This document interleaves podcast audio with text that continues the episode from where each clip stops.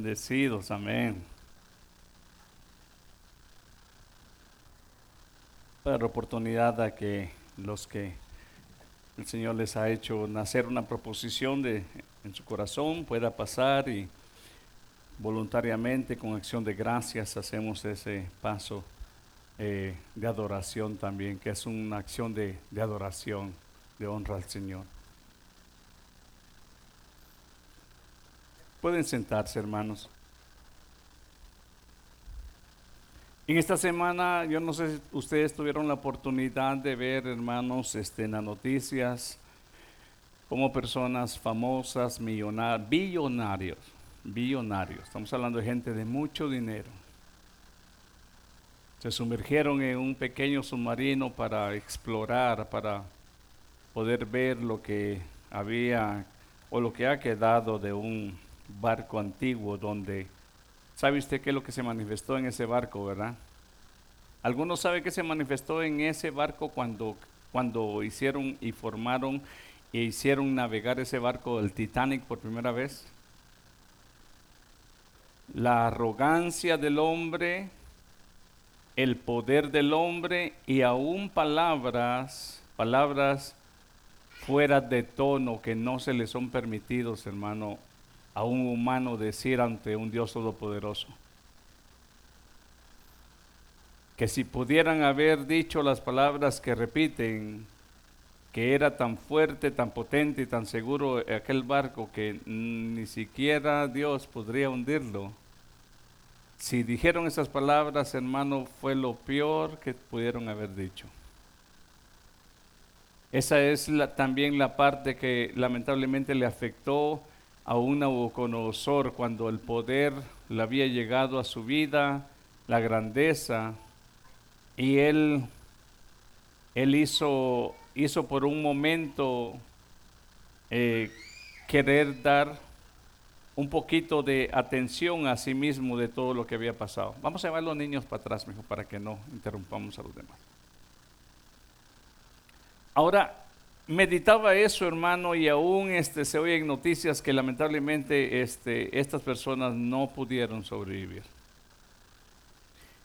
Y no solamente eso, no sé si algunos de ustedes anoche pudieron ver que aquí para el lado de norte de Nevada, hermano, una lluvia de ¿Cómo se llaman esos grillos? ¿Cómo se le llaman también, hermanos? Chapulines. ¿Cómo, hermano Gilmar? Grillos, ¿verdad?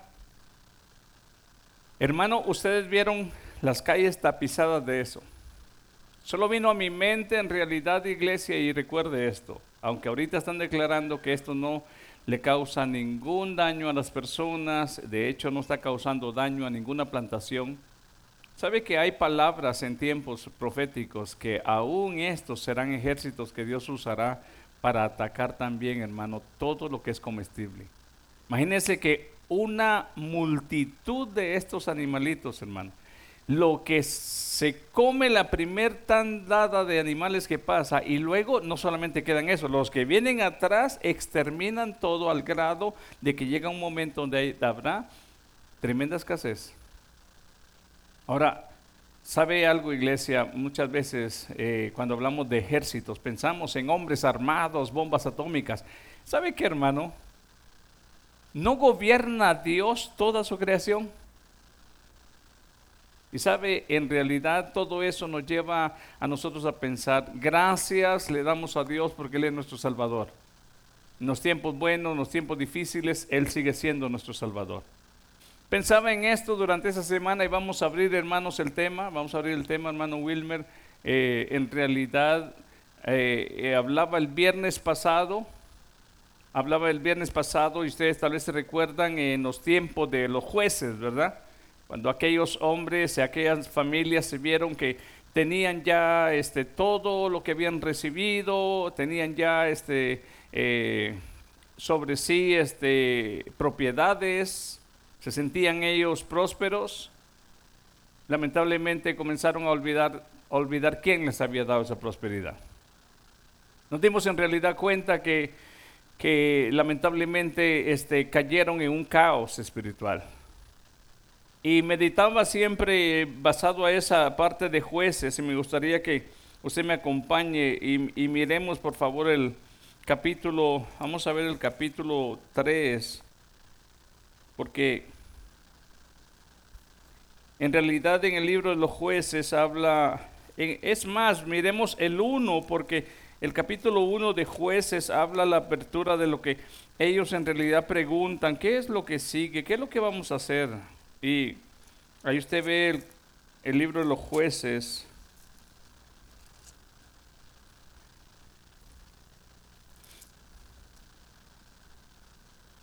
Si usted se da cuenta en el verso, en los versos iniciales, vamos a, vamos a ver que esta palabra dice el capítulo 1, verso 1, aconteció después de la muerte de Josué que los hijos de Israel consultaron a Jehová diciendo, ¿quién de nosotros subirá primero a pelear contra los cananeos? Y Jehová respondió, Judá subirá. Y he aquí que yo he entregado la tierra en sus manos. Si usted se da cuenta, habla exactamente después de la muerte de Josué. Y Judá dijo a Simeón, a su hermano, sube conmigo al territorio que se me ha adjudicado y peleemos contra el cananeo. Yo también iré contigo al tuyo. Y Simeón fue con él. Y subió Judá y Jehová entregó en sus manos al cananeo, al fereceo, e hirieron de ellos en, en Besec a diez mil hombres. Y hallaron ahí a, hallaron ahí a Doní Besec en Besec y pelearon contra él y derrotaron al cananeo y el fereceo. Más Adoni Besec huyó. Fíjese, hermano, que eso pasó algo bien terrible. Aquí usted lo va a ver ahorita. Y le siguieron y le prendieron. Oiga, ¿qué dice el final del verso 6? Le cortaron los pulgares de las manos ¿Usted cree que eso es nuevo que usted ve ahora a las personas que, toman rehenes en los tiempos presentes? ¿Sabe que son bien bíblicos?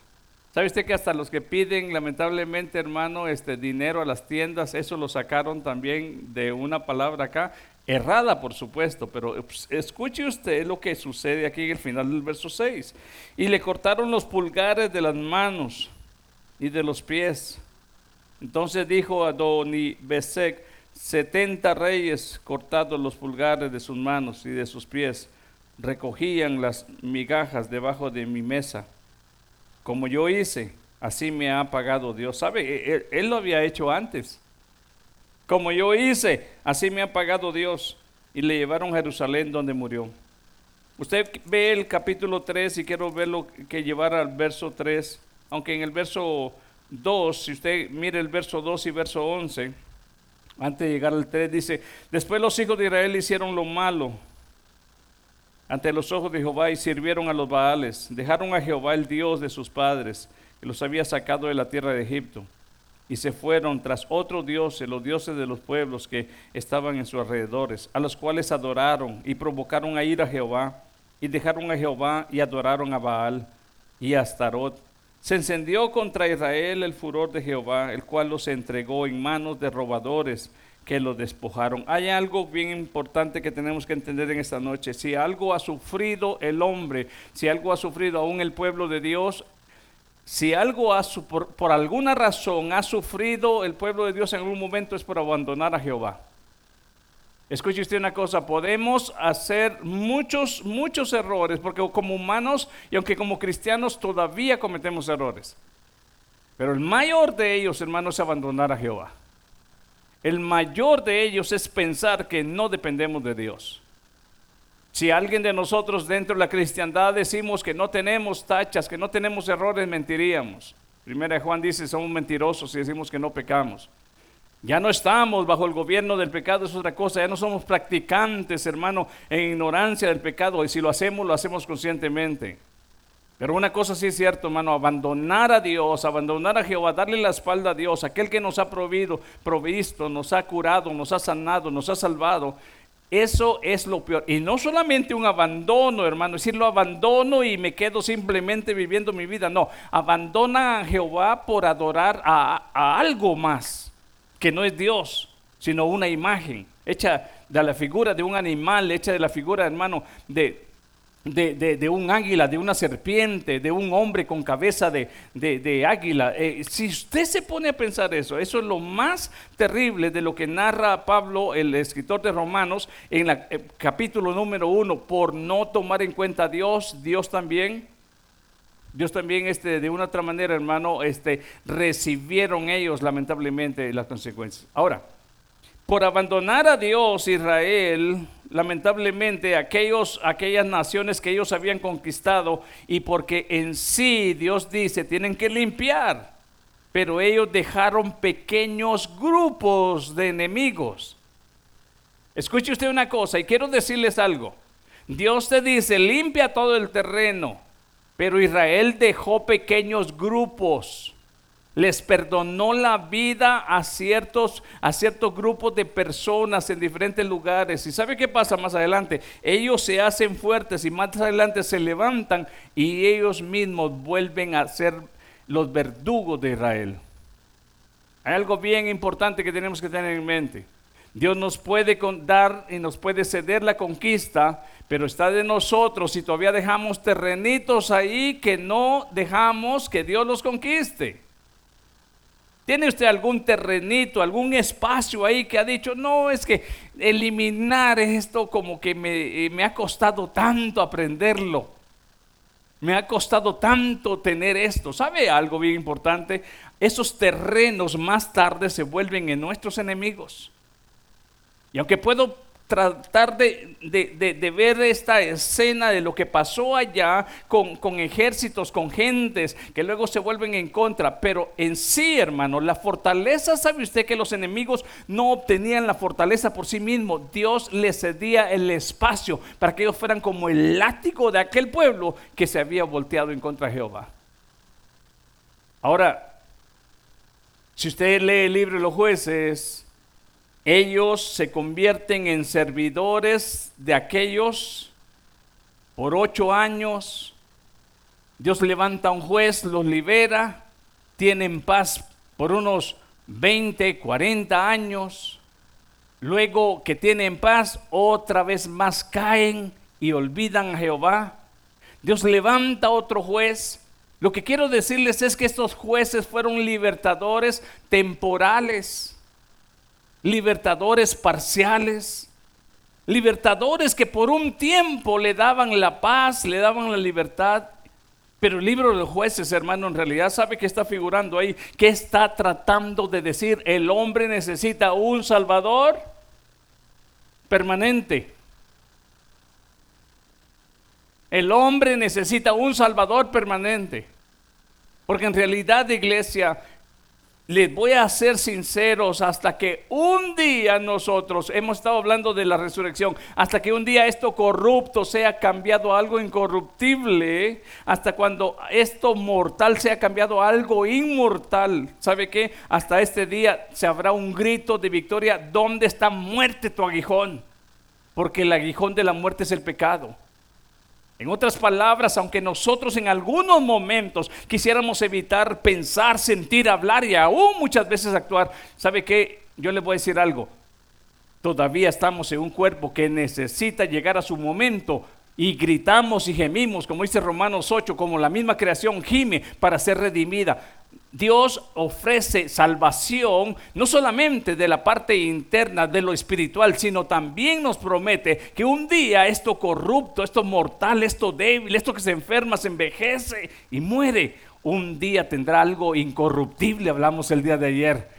Algo que no pasará, algo que no se envejecerá, algo que no se pudrirá, algo incorruptible, algo realmente limpio inmarcesible, dice, como una corona, como una medalla inmarcesible sin tacha alguna.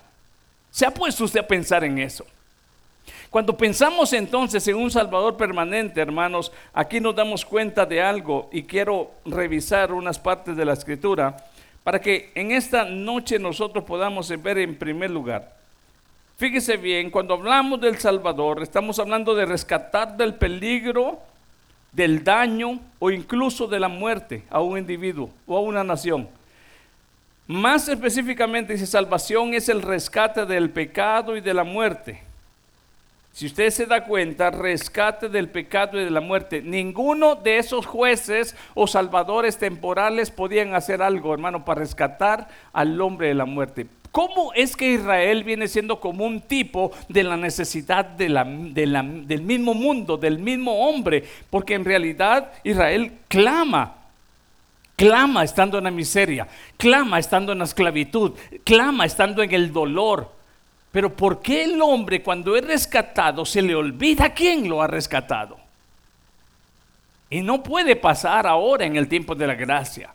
No se nos puede olvidar y por eso el salmista da un grito en el Salmo 103, bendice alma mía Jehová y bendiga todo mi ser tu santo nombre.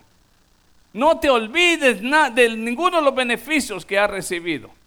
En primer lugar, el primer beneficio, ninguno de estos jueces, hermanos, Sansón con su fuerza, Débora con su victoria que tuvo, este Jefté y otros más hermanos que fueron jueces, ellos hicieron proezas con el poder de Dios, pero ¿sabe qué? Ninguno de ellos podía libertar al hombre del pecado, ninguno de ellos podía libertar al hombre de esclavitud del, del pecado, pero ¿sabe qué, hermano? Sí Jesucristo, sí Cristo puede libertar al hombre del pecado. Y aquí donde nosotros nos damos cuenta en realidad la necesidad de este Salvador. Y me gustaría que usted pueda ver conmigo en primer lugar, mientras dice aquí en el Antiguo Testamento trata de la salvación de la nación de Israel. Los salmos se reconocen más en la salvación del individuo y los profetas extienden el plan divino de salvación para las naciones. Salmos capítulo 13, miremos el verso, Salmos 13, miremos el verso 18 por favor, para que el 13 sobre todo, y después miramos el 18.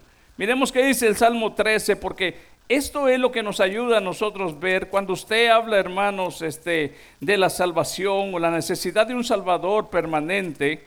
En realidad la Escritura no lo, lo muestra. Salmos 13, ¿alguien lo tiene? ¿Sí? ¿Hasta cuándo, Jehová? Me, me olvidarás para siempre. ¿Hasta cuándo esconderás tu rostro de mí? ¿Alguna vez usted ha dicho eso? ¿Alguna vez usted ha dicho eso? En la angustia de nuestra humanidad pensamos que Dios está lejos. En la angustia de nuestra humanidad pensamos que Dios no nos oye.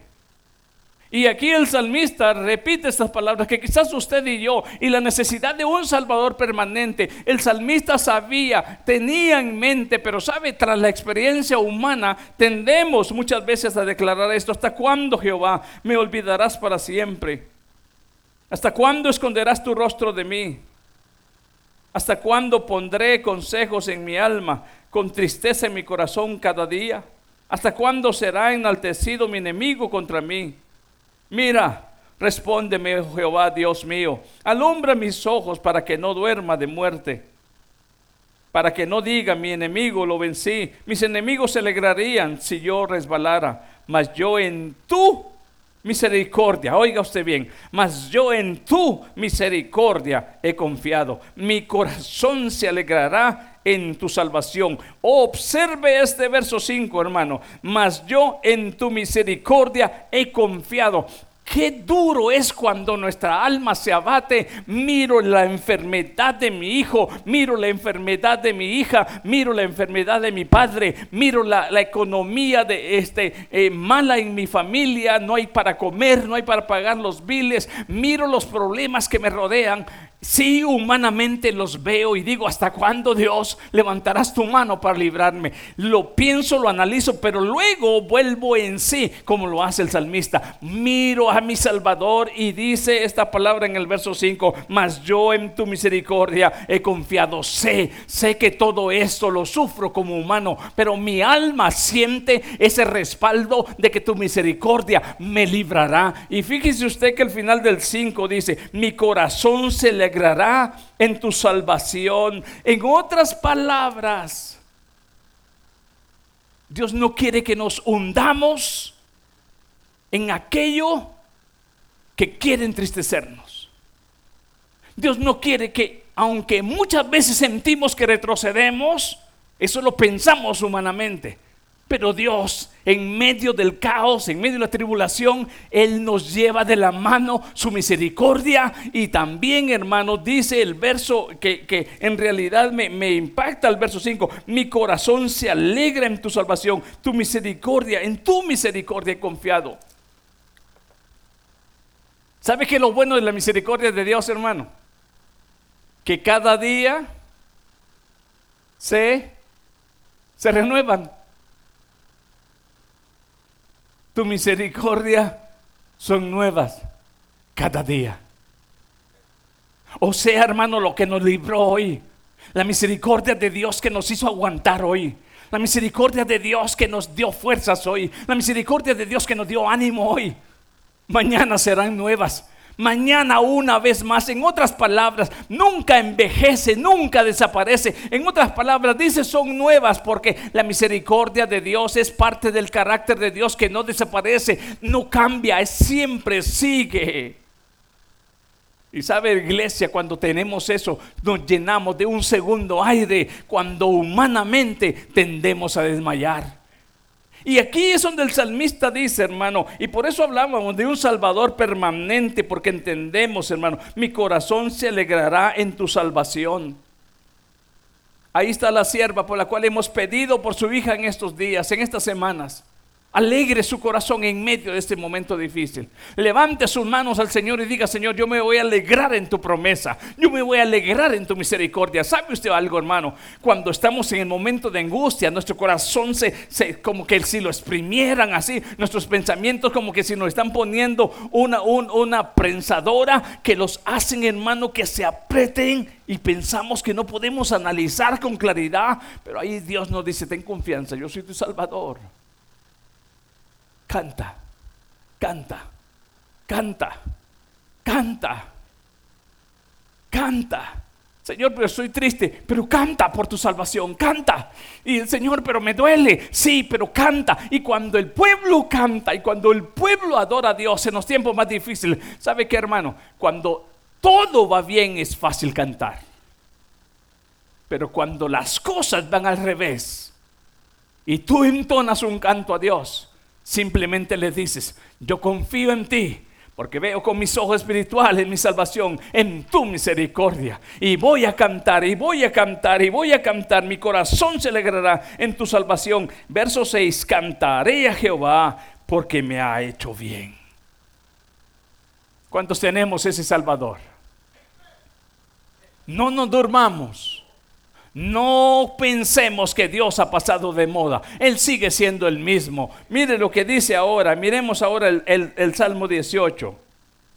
Oh, mire hermano, cuando usted ha experimentado en los tiempos difíciles, hay, hay, tiempo para reír y hay tiempo para llorar. Hay momentos que nos toca llorar, sí. Hay tiempos que nos toca gemir, sí. Es cierto, todos pasamos por eso. Y cuando estamos gimiendo y cuando estamos llorando, pensamos que nuestra respuesta está lejos. Pero cuando decimos tu misericordia, Señor, yo voy a cantar porque yo sé que tú, Señor, me das esa salvación. ¿Sabe qué es lo que dice el verso del capítulo 18? Mire, Salmo 18 dice de esta manera. Te amo, oh Jehová, fortaleza mía.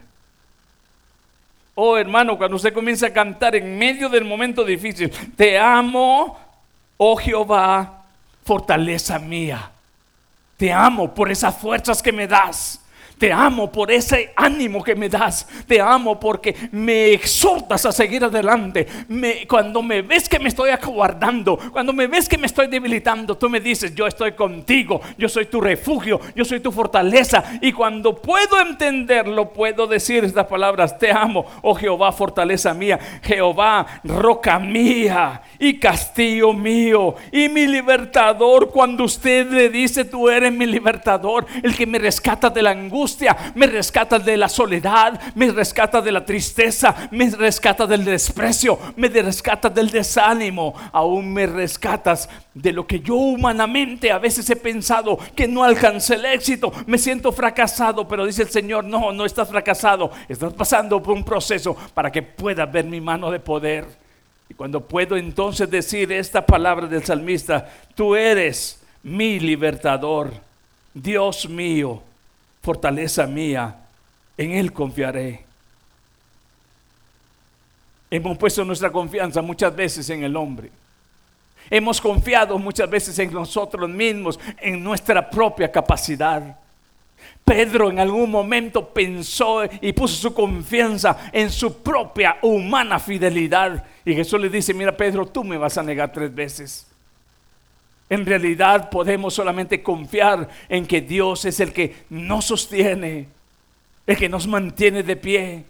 Si pensamos nosotros que nos mantenemos de pie por nuestra fuerza, por nuestra sabiduría, por nuestra señoría, señorío se dice señoría, ¿verdad? El tiempo que tenemos de ser cristianos. No es cuánto tiempo tenemos, es cuánto confiamos, cuánto creemos, cuánto dependemos en que Él es nuestro ayudador. Y cuando tenemos esa confianza, decimos, mi escudo y la fuerza de mi salvación, mi alto refugio, invocaré a Jehová, quien es digno de ser alabado, y seré salvo de mis enemigos. Verso 4 dice, me rodearon ligaduras de muerte. ¿A quién no le ha rodeado esa clase de ligaduras? Aquellas que no te quieren solamente desmayar, te quieren destruir. Aquellas que no solamente quieren golpearte, te quieren aniquilar. Pero cuando te rodean esas ligaduras de muerte, tenemos un, díganlo conmigo, un Salvador permanente que está presente, un Salvador permanente que está con sus ojos abiertos y siempre está atento. Aquellos jueces solamente podían traer cierta, cierto tiempo de paz. Pero el que sí dijo, yo les ofrezco la paz que el mundo no les puede dar. Paz en medio de la tormenta. Cuando vemos eso, iglesia, dice el verso 4, me rodearon ligaduras de muerte y torrentes de perversidad me atemorizaron. Torrentes, torrentes. No estamos hablando de torrentes, ¿qué estamos hablando? Estamos hablando similando como los ríos que vienen con, con ¿ah? como crecido. ¿Qué más, hermano Gilma? Oiga la palabra, oiga el verso, oiga el verso, dice, fíjese aquí, torrentes de perversidad me atemorizaron. Torrentes. Ahí es donde podemos, usted, ¿por qué cree que no dejaron, hermanos, que ahorita en estos tiempos pasados, no sé si ya, pero no dejaron que se metan al río ahorita del Truckee River, porque algunas personas se metieron y los arrastró. Muchas veces pensamientos contrarios han querido atacar. Situaciones difíciles han querido arrastrarte. Y la idea no es mojarte, la idea no es darte cinco vueltas como lo hacen las olas del mar. La idea es destruirte. Pero nuestro Salvador permanente dice, ¿sabes qué? Tu casa estará firme. Tu casa estará firme porque tu casa no está sobre la arena. Una casa fundada sobre la arena, fácil viene la corriente y la destruye pero una casa bien cimentada, bien cimentada en la roca. ¿Sabes qué? Vendrán ríos, vendrán lluvias, vendrán vientos y su casa no caerá porque su casa está bien fundada. ¿Dónde se ve la espiritualidad? ¿Dónde se ve la madurez? ¿Dónde se ve la estabilidad de una persona que tiene un Salvador permanente? Cuando su casa es atacada con torrente de perversidad. Cuando muchas veces por muchos ángulos a tu vida llegan uno, otra y otra. Y la idea es llevarte arrastrado, destruirte. Pero luego que pasó la torrente, tu casa está firme. Y los demás se preguntan, ¿y cómo quedó en pie este? Es que puede repetir lo que dijo aquí el salmista, únicamente porque Él es mi castillo, mi roca, mi libertador, mi fortaleza, mi escudo, mi fuerza, mi salvación, mi refugio. ¿Es suficiente eso? ¿Es suficiente eso? Cuando estamos afligidos recordamos estas palabras. O algunas veces nos hemos sentido como esos gusanos que se retuercen. Algunas veces, si no es la luz del Espíritu Santo que nos recuerda, Tú tienes un Salvador permanente que vela por ti día y noche. Él dijo, no los dejaré, le dijo a los discípulos. Rogaré al Padre para que los envíe otro consolador y Él estará solamente los domingos con ustedes. Todos los días Usted llama al 911 y aparecen en 40 minutos, ya cuando el ladrón se fue, ya cuando le hicieron todo lo que hayan querido hacer a su carro, a su casa, ese 911 ya no funciona. Pero sí el 911 celestial ese 911 a nuestro Salvador funciona cuando quizás todas las líneas, hermanos, están ocupadas de acá en la tierra. La de Él siempre está abierta para los de contrito corazón, porque un corazón contrito y humillado, Dios no. Dios no lo rechaza, siempre está abierto. Usted no va a oír, espérese hasta que le contesten, hay 150 frente de usted. Ay, Dios mío. Usted llama y su escudo su roca, su fortaleza, su refugio, está siempre. Su oído inclina, dice el salmista en el Salmo 5, inclina, oh Dios, tu oído, escucha mi clamor. Y aquel que clama al Señor, y aquel que sabe que tiene un Salvador permanente, es, es ahí donde tomamos nuevas fuerzas. Y mire cómo le dice el verso 6. En mi angustia, Oh, verso 5 no terminé, ¿verdad? Ligaduras de Seol me rodearon. Me tendieron lazo de muerte. Verso 6. En mi angustia invoqué a Jehová. Línea abierta. Línea abierta. Y escuche, en mi angustia invoqué a Jehová y clamé a mi Dios. Y la línea estaba ocupada. Él oyó mi voz desde su templo. ¿Cuántos alaban al Señor en esta noche? Él me oyó mi voz desde su templo. Él me oyó, Él oyó mi voz desde su templo. Cuando le digo gracias por oírme, papá. Gracias por oírme, como nos enseñaban el domingo en la palabra de Abba, Padre. Gracias por oírme, papito. Quizás tu esposo está dormido, quizás tu esposa está dormido, quizás tus hijos están dormidos, quizás tus papás están dormidos, mas no duerme Jehová. Él de madrugada nos oye, Él de mañana, Él a mediodía, a toda hora.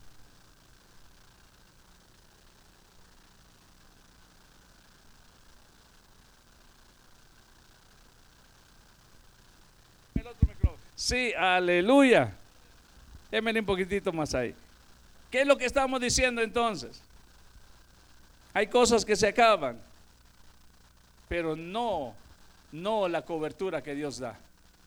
¿Sabe usted, hermano, que porque en realidad a mí usted me ha oído decir y explicar un poquito y no me meto más porque ustedes ya lo saben. Ustedes ya lo saben. Lamentablemente, muchas veces cuando hablamos de cobertura, el hombre se conforma con que otro hombre lo, cubra. Pero ese hombre a las 4 de la mañana que yo estoy en angustia, le llamo y lo que va a hacer es que me va a maltratar. Así, llámame a las 3 a cita, si es que mi cuaderno no está lleno.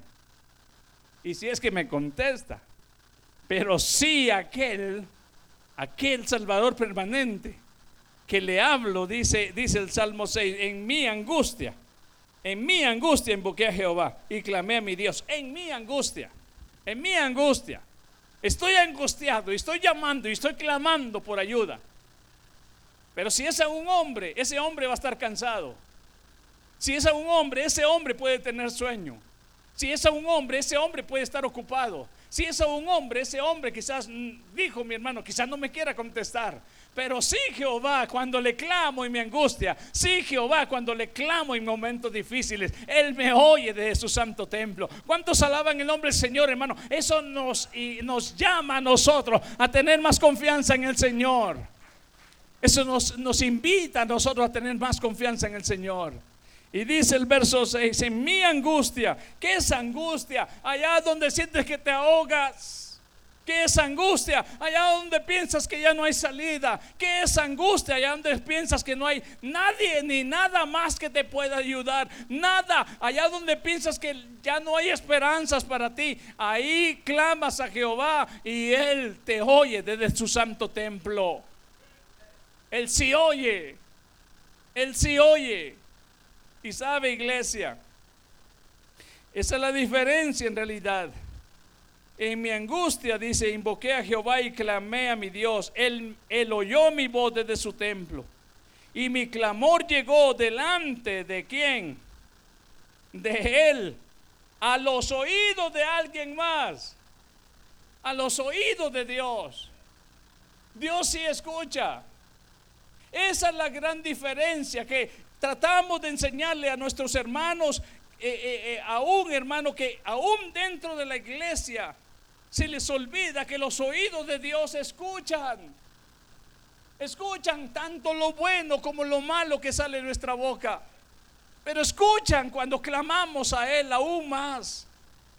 Y sabe, iglesia, esto es lo que tratamos de enseñar. Y dice, dice, Él oyó mi voz desde su templo y mi clamor llegó delante de Él. No necesitamos, hermanos, poner a San Pedro, a San Juan y ni a San Judas para que vaya y le dé el mensaje a nuestro Dios. Simple y sencillamente invocarle a Él y Él nos oye con sus oídos. Dice, dice lo gran, la gran diferencia. Escuche usted, la gran diferencia la gran diferencia de los que no tienen este Salvador, sino que se han inventado otro Salvador. Se han hecho la figura de otro Salvador. Qué triste es que en este tiempo no lo pueden entender y Dios lo declaró. Mire qué dice el Salmo 115. El Salmo 115. Aquí el salmista está diciendo la gran, este, en, en realidad hermanos, la gran ignorancia del pueblo de Israel de dejar a un Dios que oye y volverse tras una imagen que ellos mismos habían hecho con sus manos. El salmista dice, Él es mi refugio, el Dios verdadero, me oye con sus oídos, escucha mi clamor, escucha mi angustia. Pero mire hermanos, lo que aún Israel y aún muchas naciones y aún muchas personas. Salmo 115 dice, no a nosotros Jehová, no a nosotros, sino a tu nombre da gloria, por tu misericordia, por tu verdad. Porque han de decir la gente, ¿dónde está ahora su Dios? Verso 3, nuestro Dios está en los cielos. ¿Dónde está su Dios, iglesia? ¿Dónde está su Dios, hermano? Su Dios está en los cielos. Mire, mire qué dice, nuestro Dios está en los cielos, todo lo que quiso ha hecho, a diferencia de los que lamentablemente Israel cambió por un momento y ahí le vienen. Los ídolos de ellos son plata y oro, obra de manos de hombres. Tienen boca, mas no hablan. Tienen ojos, mas no ven. Orejas tienen, mas no oyen. Tienen narices, mas no huelen. Manos tienen, mas no palpan. Tienen pies, mas no andan. No hablan con su garganta. Semejante a ellos son los que los hacen. Y cualquiera que confía en ellos. Eso le pasó a Israel. Dejaron al Dios que oye, dejaron al Dios que mira, dejaron al Dios que atiende la angustia en los momentos difíciles por seguir a una imagen que le hacen ojitos y bien bonitos, pero no miran. Las orejitas se las hacen bien bonitas, de oro, de plata, de madera, de piedra, de barro, de yeso, del plástico, de cualquier material, y se ven bonitos, pero no pueden ver. No tienen ojos bien hechos, pero no pueden mirar. Tienen boca y está bien bonita la boca, pero no pueden hablar. Y unas manos y unos pies, pero no pueden ni caminar ni tocar. Pero el Dios y Salvador permanente del pueblo fiel, a Él se le habla, se le clama en angustia y Él escucha nuestro gemir. Si se da cuenta usted en esta noche, iglesia, Esa es la gran diferencia de lo que nosotros nos enseña la palabra. Mire una vez más, Salmo 51. Regresemos al Salmo 51. El salmista, hermano, en realidad, yo tenía una lista aquí del Salvador, hablando, dirigido por el salmista, pero mire qué dice el Salmo 51. Ten piedad de mí, oh Dios, conforme a tu misericordia, conforme a la multitud de tus piedades, borra mis rebeliones. Donde el Salmo 15, no, Salmo 115, no pueden borrarle las rebeliones a nadie, porque no tienen poder. Pero sí este, sí nuestro Dios. Y el salmista lo dice con franqueza, borra mis rebeliones. ¿Alguno de ustedes ha tenido o tiene rebeliones? ¿Hay rebeldía todavía en nuestro caminar? ¿O ya todas las rebeldías en realidad han desaparecido de nosotros? Hay áreas en nosotros que a veces no, queremos admitirlas, ni queremos aceptarlas, y mucho menos declararlas. Pero hay áreas en cada uno de nosotros que todavía se revelan a, a la orden, al mandato, se revelan todavía, hermanos, aleluya, a sujetarse a Dios. Y por no cederle ese terreno a Dios, ¿quién cree usted que paga las consecuencias? ¿Mi vecino? No, soy yo. Y yo no, yo no puedo pagar por sus rebeldías.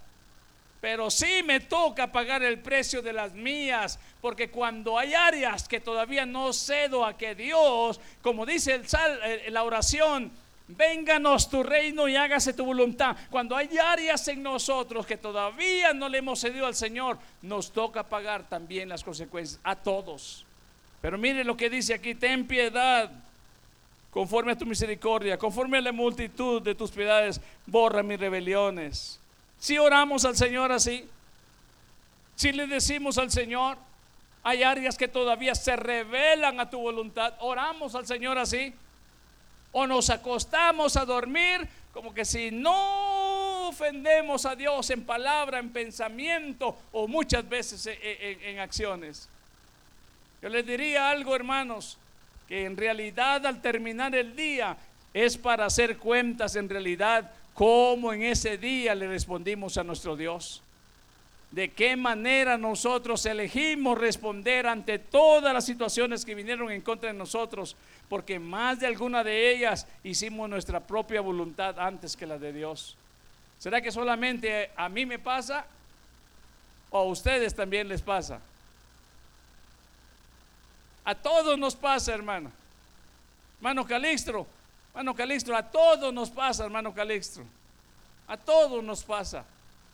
Y algunas veces decimos, pero ¿cómo me acerco si me siento así? Con la misma manera que se acercó el salmista David reconociendo que la misericordia de Dios y la multitud de sus piedades iban a perdonar sus errores, iban a perdonar sus pecados, la misma cosa. Dios, hermano, no a Dios, hermano, no lo ¿cómo se dice la palabra? No no no no no no no lo toma por sorpresa que usted y yo más que alguna vez le fallemos. ¿Sabe que si en realidad le duele a Dios que aunque estemos fallándole, no le digamos, estoy en esto. Él ya lo sabe. Pero cuando abrimos nuestros labios, simplemente Él está viendo sinceridad en mí y está entendiendo, yo ya lo sé, tú lo estás confesando y estás creyendo en que yo te puedo limpiar. Y cuando Dios ve esa sinceridad, sabe que una vez recordamos un Salvador permanente que siempre está listo también para perdonar nuestros pecados. Nosotros los hombres si mucho perdonamos tres veces, si es que bien nos va. Y Dios, que le dijo a uno de sus discípulos, Señor, ¿cuántas veces perdonaremos? ¿Siete veces? Setenta veces siete, dice. En otras palabras, no es que tenga que hacer usted la multiplicación de 70 veces 7, decir, oh, entonces esta no. En otras palabras, está diciendo, no hay límite. Pero usted y ¿cuántas veces? ¿Cuántas veces, hermano? ¿Ah? ¿Muchas? ¿Cuántas veces, Dani? ¿Cuántas veces, mija? ¿Cuántas veces, mijo?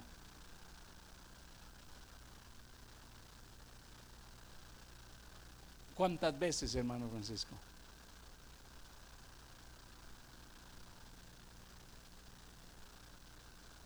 ¿Cuántas veces, hermano Juanito? Pero usted tiene que aprender a perdonar, ¿verdad? ¿Cuántas veces, hermana Bella? Ahora, ¿sabe qué es lo peor, hermano? Es que miren, nosotros somos matemáticos solamente para nosotros. Cuento las que me hacen, pero no cuento las que hago. ¿Sí o no? ¿Sí o no? Ahora, pongámoslo en el plan con Dios. ¿Cuántas, por cuántas cosas debo yo de analizar que aún, dice el salmista David, aún de los pecados que me son ocultos, Señor, perdóname? Hay algunas cosas que quizás ni siquiera nos dimos cuenta. Y aún por ellas decirle Dios. Pero sabe algo bien importante, iglesia. Pero nosotros los humanos somos bien, pero bien matemáticos para sacarle la cuenta a alguien más. Pero se nos olvidan las nuestras.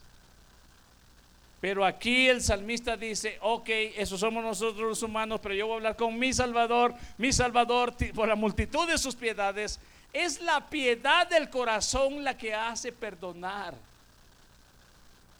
Es el recordar que a nosotros se nos perdona multitud de qué? De pecados. Pero el amor borra multitud de pecados. Es el amor de Dios entonces que hace que eso, hermanos, se haga efectivo. El salmista dice, perdona todas. Mire, una, una vez más, ten piedad de mí, oh Dios, conforme a tu misericordia, conforme a la multitud de tus piedades, borra mis rebeliones. Lávame más y más de mi maldad y límpiame de mi pecado. Porque yo reconozco mis rebeliones Cuando invocamos a nuestro Salvador permanente, Él no te pide oro ni plata, porque el oro y la plata es de Él. Él no te pide ni tu propia vida, porque tu propia vida le pertenece a Él. Él no te pide nada, porque todo le pertenece a Él. Él solamente te pide algo. Solamente te pide algo. Que reconozcas en dónde estás. Adán había pecado contra Jehová. Y lo único que Dios le pregunta es, ¿dónde estás? Adán lo tomó por el lado geográfico, quizás me escondí en el huerto. No, Dios le está preguntando por la parte espiritual. Dios sabía dónde estaba. Pero en ese momento quería que entendiera mismo Adán en qué posición estaba en ese instante. En la posición que estaba era en rotura de su relación espiritual porque había desobedecido. Me escondí porque tuve miedo. Y lo único que dice Jehová, comiste del fruto. Tuve vergüenza de estar desnudo. La vergüenza llega, llega porque algunas veces en vez de confesarle Dios, reconozco mis rebeliones, es más fácil reconocerlas de Él y mirarlas de Él. Es, más fácil ver las de ella, las de ella, las de Él. Es más fácil ver las rebeliones de los demás y que de las mías. Pero cuando reconozco las mías, yo reconozco las mías también. Perdóname, límpiame. Y cuando somos sinceros con eso, simple y sencillamente nos vemos como personas que día a día batallan y luchan en la fe, pelean la buena batalla. Y no nos vemos como contrincantes, más bien nos vemos como hombres y mujeres que pelean la buena batalla de la fe en medio de angustia, en medio de lágrimas, en medio de momentos difíciles, cuando aún muchas torrentes de perversidades nos quieren hacer pedazos. A cada uno de nosotros Dios nos da la fortaleza y nos recuerda que tenemos un Salvador. Mire lo que dice el salmista, yo reconozco mis rebeliones y mi pecado está siempre delante de mí. Contra ti, contra ti solo he pecado y he hecho lo malo delante de tus ojos, para que sea reconocido justo en tu palabra.